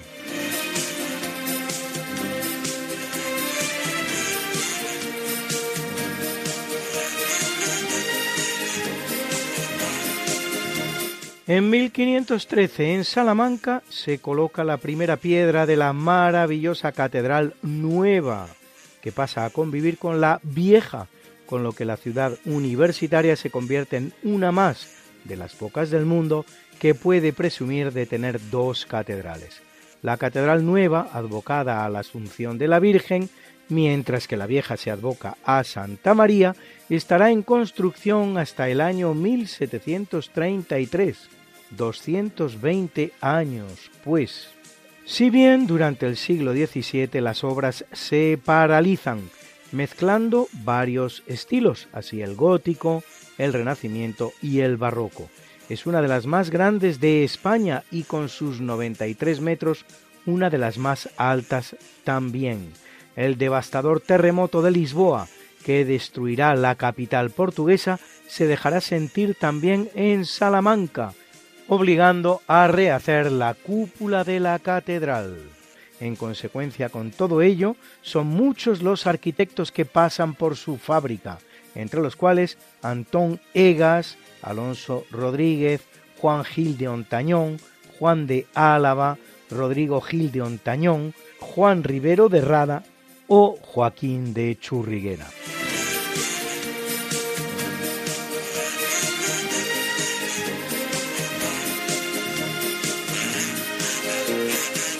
En el capítulo siempre fecundo de la conquista, colonización y evangelización de América por los españoles que va a permitir a los indígenas americanos el tránsito del neolítico al renacimiento en apenas dos generaciones, un tránsito que a los europeos había costado 7.000 enteros años, en 1539 el conquistador y explorador español Hernando de Soto, gobernador de Cuba, sale de La Habana con 11 naves y mil hombres para emprender la conquista de la Florida, descubierta por Juan Ponce de León un cuarto de siglo antes. Llegado a la costa occidental de Florida, cerca de la actual Bradenton, apenas descubrirá lo que tantos españoles en otros muchos lugares de América, espacios insalubres, ambientes hostiles, indios muy pobres y belicosos y nada de tesoros, a pesar de lo cual los españoles perseverarán en el territorio, evangelizando indígenas y creando sociedades renacentistas donde sólo había aldeas neolíticas. Y una de esas creaciones viene muy a cuento hoy, pues en 1551, en Lima, el obispo Zumárraga funda la Universidad Nacional Mayor de San Marcos, la segunda más antigua de las casi 30 que España fundará en los territorios de medio mundo, no solo en América, también en Asia, así la de Manila, por ejemplo. Para cuando en 1636 los ingleses funden Harvard, en sus colonias citas en la costa este norteamericana sobre el Atlántico, España ya habrá fundado 15 universidades en el continente americano y una en el asiático.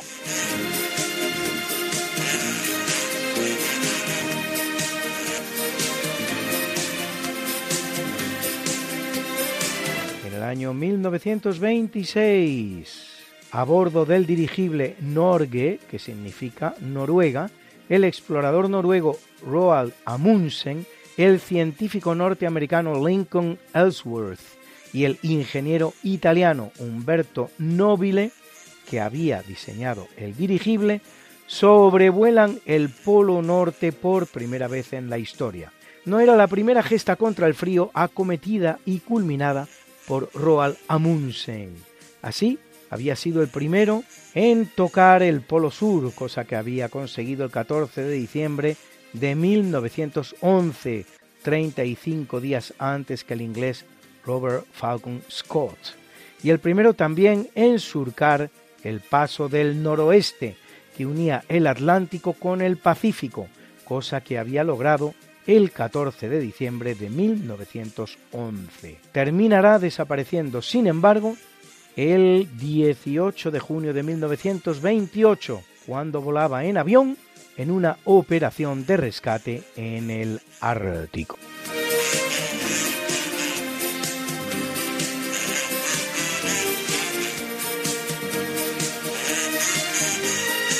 En el año 1940, en el marco de la Segunda Guerra Mundial, 141 divisiones alemanas, formadas por más de 3 millones de soldados, después de franquear el bosque de las Árdenas en Bélgica, irrumpen en la llanura francesa y rebasan por el costado la famosa línea Maginot creada al final de la Primera Guerra Mundial para proteger Francia de un posible ataque germánico, pillando por la espalda al ejército francés.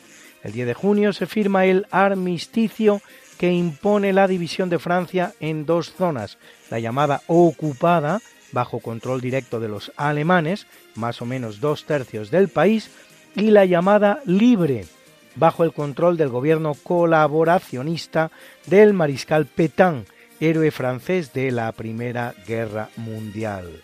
El 14 de junio, los alemanes desfilan victoriosos por los campos elíseos de París, llevando a cabo un comportamiento con la población civil que puede calificarse en sus primeros momentos como más que correcto, en un deliberado intento de atraerse el favor de la opinión pública francesa, un comportamiento tan diferente al observado en otras conquistas alemanas, como notablemente la rusa.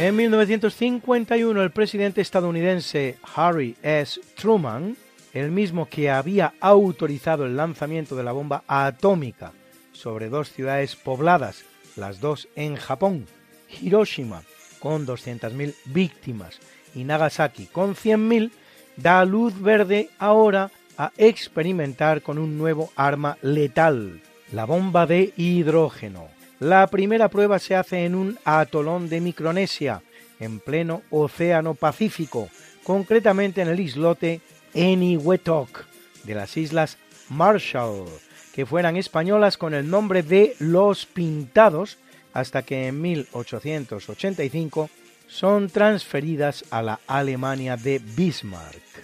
La bomba de hidrógeno, también llamada bomba nuclear o termonuclear, es a diferencia de una bomba atómica, que lo es de fisión, una bomba de fusión, donde la terrible energía destructora se produce al fusionarse los núcleos de deuterio, 2H, y de tritio, 3H, dos isótopos del hidrógeno para dar un núcleo de helio.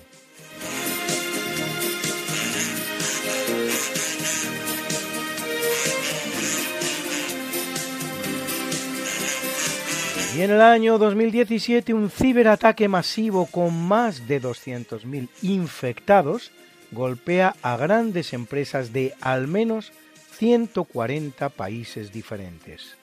El virus informático del tipo Ransomware es lanzado desde servidores chinos y afectará a empresas e instituciones como FedEx, Telefónica de España o al mismísimo sistema británico de salud. Bruna, Bruna, nació María y está en la cuna, nació de día, tendrá fortuna, bordará la madre su vestido largo y entrará a la fiesta con un traje blanco. Y será la reina cuando María cumpla 15 años te llamaremos Negra María, Negra María que abriste los ojos en carnaval. En el capítulo del natalicio, en 1707 ve la luz el escultor barroco e imaginero español Francisco Salcillo, autor de numerosas tallas en madera de temática casi siempre religiosa para las iglesias y conventos de su Murcia natal y sus alrededores, protagonista indiscutible del museo que lleva su nombre en Murcia, el cual alberga algunos de sus mejores trabajos, como el famoso Belén de arcilla y madera compuesto de 556 figuritas de unos 30 centímetros de altura, a las que añadir 372 animales realizado para el noble murciano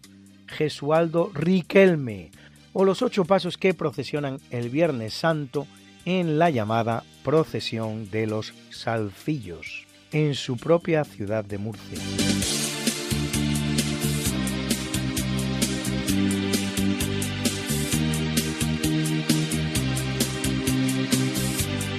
En 1845 viene al mundo Gabriel Fauré, organista, pianista y compositor francés, autor de obras maravillosas como los Nocturnos para piano, canciones como Cantique de Jean Racine o Claire de Lune, y por encima de todos, su delicada pavana, que está acompañando este natalicio, o su delicioso Requiem, cuyo Libérame acompaña hoy la banda sonora de nuestro obituario. Como Mozart, demuestra su talento compositor cuando apenas era un niño. Como Mala compone música durante sus vacaciones veraniegas y como Beethoven acaba sus días sordo. Organista de la iglesia de la Madeleine y director del Conservatorio de París, su obra se describe como el enlace entre el romanticismo y el modernismo. Escuchan ustedes a continuación su precioso Cantique de Jean Racine.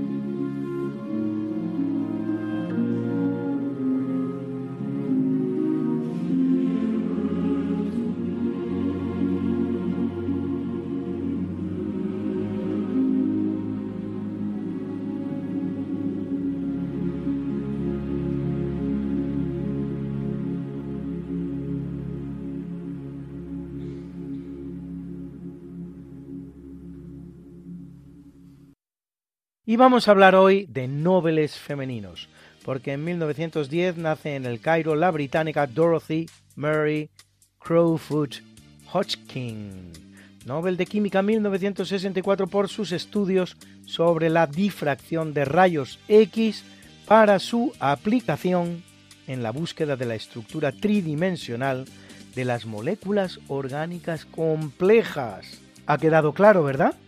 Tercera mujer en recibir este preciado galardón. Una madre y una hija, por cierto, las dos que lo hacen antes que ella, porque hablamos tanto de la polaco-francesa Marie Curie como luego de su hija, la francesa Irène Joliot-Curie. Después de Crawford Hodgkin, también lo harán la israelí Ada Yonath, la francesa Emmanuelle Charpentier y la estadounidense Jennifer Doudna. Y sin salir del Nobel de Química, en 1895 el que nace es el norteamericano William Francis Chauke, Nobel de Química 1949, por sus estudios sobre las propiedades de la materia a temperaturas próximas al cero absoluto.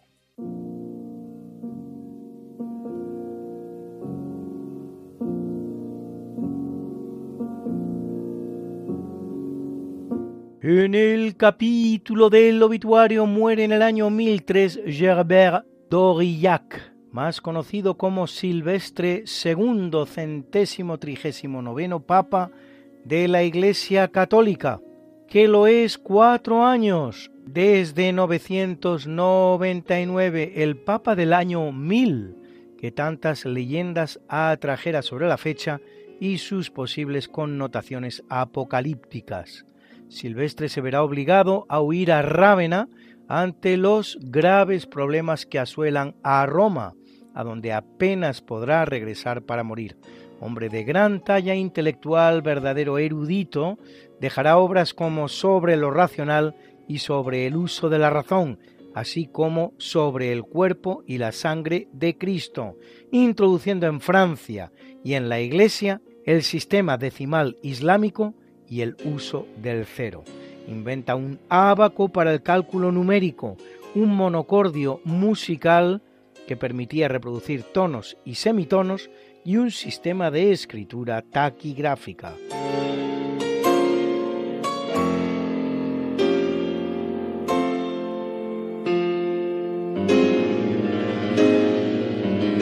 Abandona el mundo en el año 1856 Jacques-Philippe Marie Binet, matemático y astrónomo francés que descubre la multiplicación de matrices y escribe una memoria acerca de las integrales definidas eulerianas.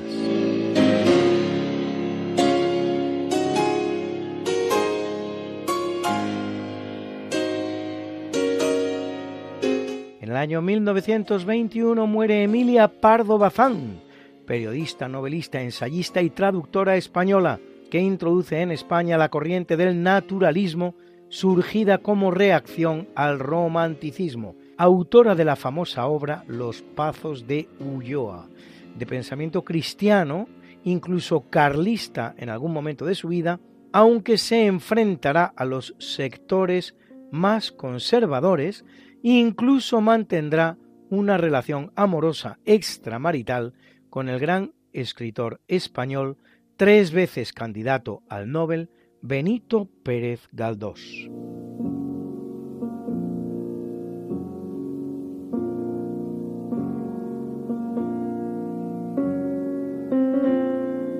Pasa al otro barrio en el año 2001 Alexei Andreyevich Tupolev, diseñador aeronáutico soviético que trabaja en el desarrollo del primer avión comercial supersónico ruso el Tupolev Tu-144, más conocido como Konkorsky, a causa de su gran parecido con el Concorde, y también en el del transbordador espacial soviético Buran.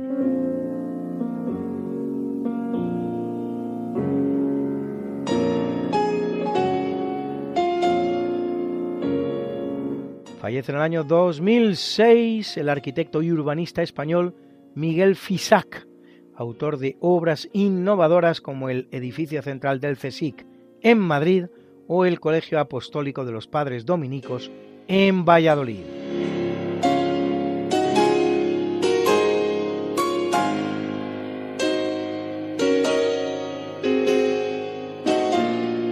Y muere en el año 2010 Irena Sendler, conocida como el ángel del gueto de Varsovia, enfermera católica polaca que durante la Segunda Guerra Mundial, arriesgando su propia vida, salva a más de 2.500 niños judíos del Holocausto, reconocida como justa entre las naciones por el Museo del Yad Vashem, así como candidata al Nobel de la Paz 2007, uno de esos muchos Nobel de la Paz escandalosos, concedido en este caso al que fuera vicepresidente norteamericano Al Gore, pero no por haber parado alguna agresión de su país a algún otro durante su mandato vicepresidencial entre 1993 y 2001, se producen al menos cuatro agresiones norteamericanas a otros países del mundo, así Somalia en 1994, Bosnia y Herzegovina en 1995,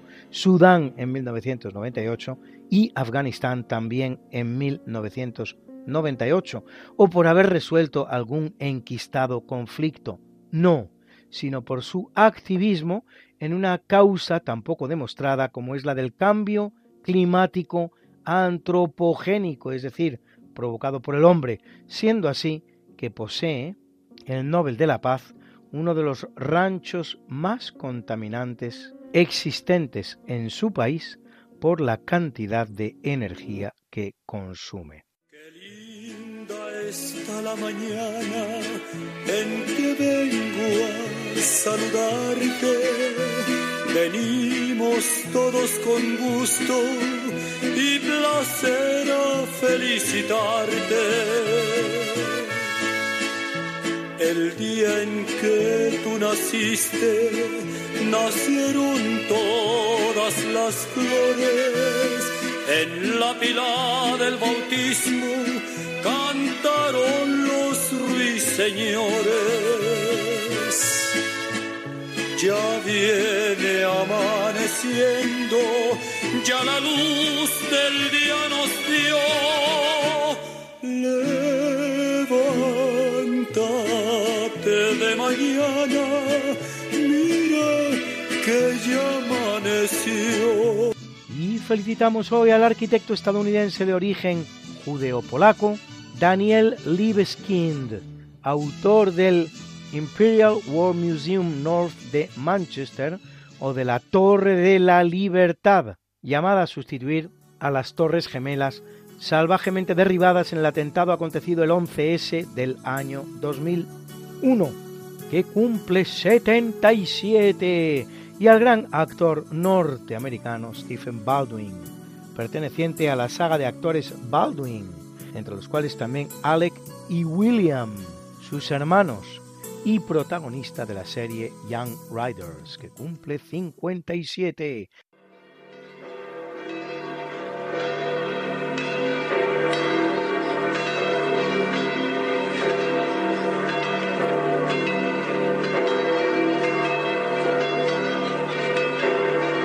Y celebra la Iglesia Católica Santo Domingo de la Calzada, patrono de la construcción, y a Pancracio patrono de los pasteleros, y a Nereo, Aquiles, Dionisio, Casto, Casio, Ciriaco, Baroncio, Tutela, Máximo y Grato, mártires, a Germán, Epifanio, Emilio, Deseado y Modoaldo, obispos, a Gema, virgen, y a Felipe confesor, confesor, confesor. Something that must be done, and it can only be done by one. There is nothing more to say, except it's a lovely day for saying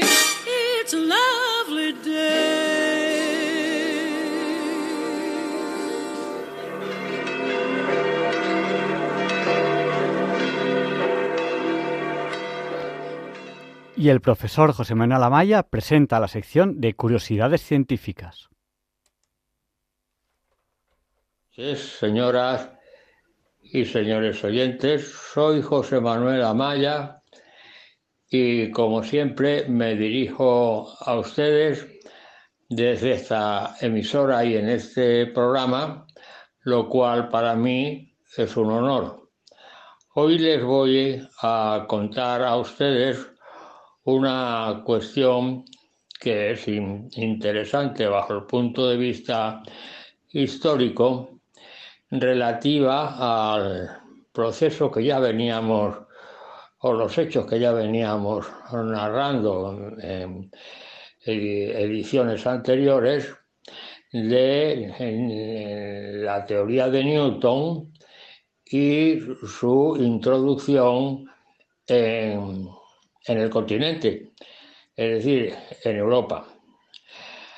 Gabriel Emile de Chatelet, marquesa de Chatelet, era hija del jefe de protocolo de la corte de Luis XIV. Su padre, desde que era muy jovencita, se ocupó de que su hija tuviera una cultura brillante. Y para lo cual se dedicó a buscar a las personas que podían enseñarle lenguas clásicas y matemáticas. Lenguas clásicas como por ejemplo el latín y el griego. El latín en el sentido de que los científicos de aquella época, como ya comentamos en ediciones anteriores, escribían el latín. El latín era la lengua de la ciencia. Y el griego, pues lo mismo, efectivamente. De modo que se ocupó de que mm, supiera latín y griego. Y en cuanto a las matemáticas, se ocupó de buscar a dos personalidades de la matemática de aquella época, como eran Clerot y Maupertuis. Yo me acuerdo cuando estudiaba la carrera, cuando llegábamos al estudio de las ecuaciones diferenciales, la primera ecuación diferencial que se estudiaba era la ecuación diferencial de Clerot que por cierto era precisamente la más, la más sencilla. Y con respecto a Maupertuis, existe un principio que se denomina principio mm, de mínima acción de Maupertuis, que ya con más detenimiento tendré el placer de explicárselo a ustedes qué es lo que significa el principio y qué es lo que se consigue eh, con él.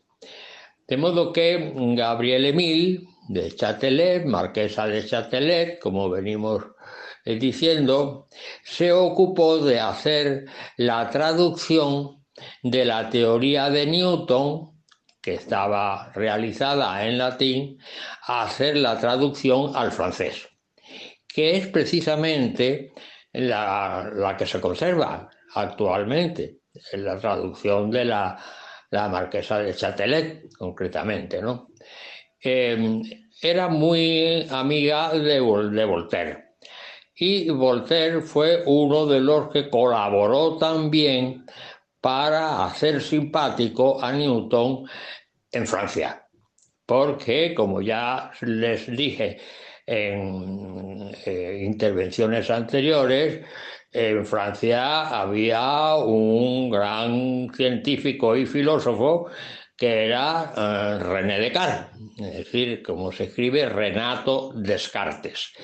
Y claro, evidentemente, René Descartes pues, tenía una categoría que eh, hacía sombra al propio Newton.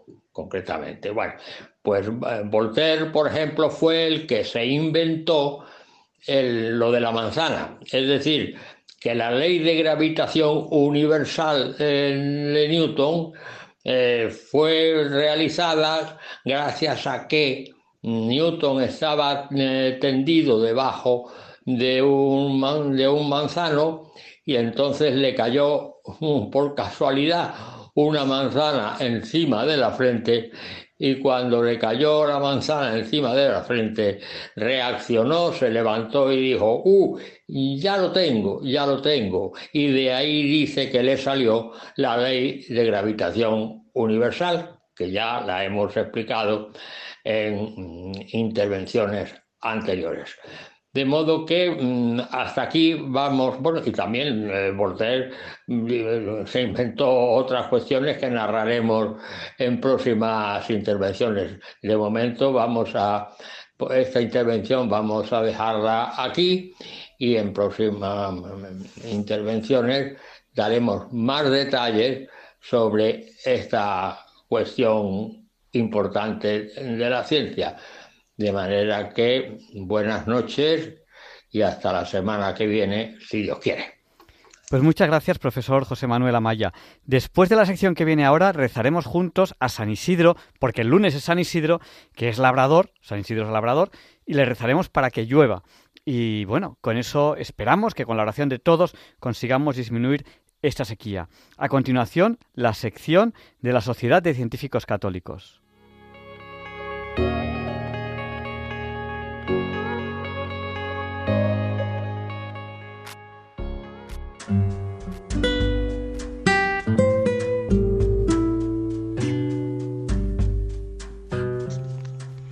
Teología de un Dios mayor. Aunque parezca decir mucho, probablemente la teología de un Dios mayor sentó las bases sociales, o al menos facilitó que las iglesias cristianas del siglo XIX aceptaran la teoría de la evolución, y con ellas el resto de la sociedad del momento. El teólogo y filósofo del siglo XVIII, Christian Wolff, argumentó a favor de los procesos naturales en la creación del mundo, de manera que el único milagro o intervención directa sería el origen mismo de la creación in hilo. Lo que diríamos ahora, y mientras no se avance más, el Big Bang. A partir de ahí, la intervención de Dios mostraría poder, pero escasa sabiduría, indicando que intervenir sería asumir que se había equivocado en el origen. Estos pensamientos fueron recogidos después por el abuelo de Darwin, Erasmus Darwin, quien escribió, El mundo mismo podría haber sido generado en lugar de creado, es decir, podría haber sido producido gradualmente a partir de comienzos muy pequeños, aumentando por la capacidad de sus principios inherentes. Porque si podemos comparar los infinitos, parece que se requiere una mayor infinidad de poder para causar las causas de los efectos que los efectos mismos. Charles Kingsley, capellán anglicano, escribió con aprecio a Darwin diciéndole en una carta, Sabíamos de antemano que Dios era tan sabio que podía hacer todas las cosas, pero he aquí que es mucho más sabio que eso, que puede hacer que todas las cosas se hagan a sí mismas. Después del desarrollo de estos pensamientos, no es exagerado pensar que la teoría de la evolución de Darwin Wallace fue aceptada, o al menos en parte, gracias a la teología del Dios mayor. En la actualidad, ningún biólogo sensato dudaría de que la teoría de la evolución es un hecho y no una hipótesis. Tanto ateos reduccionistas como científicos teístas están indiscutiblemente de acuerdo en esta realidad. El concepto de teoría debe quedar claro para que no genere confusión. De acuerdo con Collins, cogeremos la segunda aceptación de la palabra teoría, como principio fundamental que subyace en una ciencia y que debe diferenciarse de hipótesis, como idea que requiere ser demostrada. De acuerdo con esto, la teoría de la evolución ha puesto a pensar a los teólogos quienes han desarrollado una o varias teologías de la creación en un mundo en evolución, sin que por ello la verdad revelada en los textos bíblicos se invalide. Es más, las investigaciones sobre arqueología bíblica han ayudado inmensamente para una correcta exégesis de los textos bíblicos, donde razón y fe se complementan. Los planteamientos teológicos se perciben de forma diferente cuando sabemos que en realidad estamos constituidos literalmente de polvo de estrellas, que compartimos el 100% de los genes que codifican proteínas con los chimpancés y que la diversidad en el Homo sapiens es extraordinariamente baja. A nivel de ADN, todos somos 99,9% idénticos, lo que indica que somos una gran familia, procedente de un único genoma, instalado en una población que se estima tenía 150 individuos y se localizaba en el África Occidental. A la luz de las evidencias, ciertos teólogos y científicos defienden a nivel espiritual y existencial un dinamismo para llegar a ser. Ellos afirman también que un universo que se basta a sí mismo ha puesto a reflexionar a la humanidad sobre el sentido de las limitaciones del universo y nuestras propias limitaciones, incentivando la necesidad de encontrar un sentido para todo ello, un sentido que puede encontrarse en Dios.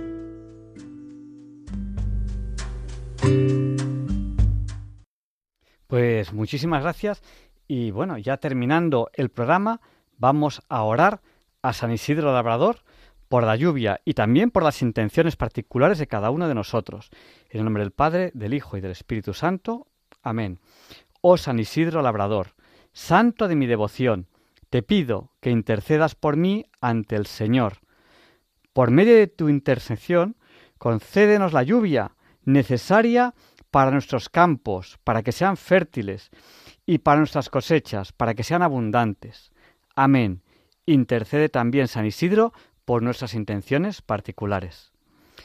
El lunes es San Isidro, es un día importante. San Isidro Labrador. Mañana, hoy es día 12 ya, mañana es el día de la Virgen de Fátima, un día también muy, muy importante. Y terminamos ya el programa de hoy, 12 de mayo de 2023, en Diálogos con la Ciencia, en Radio María. Les esperamos la semana que viene, si Dios quiere, no falten. Les dejamos con el Catecismo de la Iglesia Católica, con Monseñor José Ignacio Munilla. Esta oración que hace mucho tiempo que no digo, Señor, dame una voz como la de Monseñor Munilla y una sabiduría como la suya.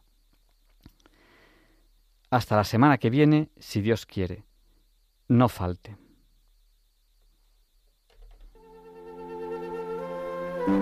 y le pediremos a San Juan Pablo II que interceda por nosotros para que se nos libre del mal.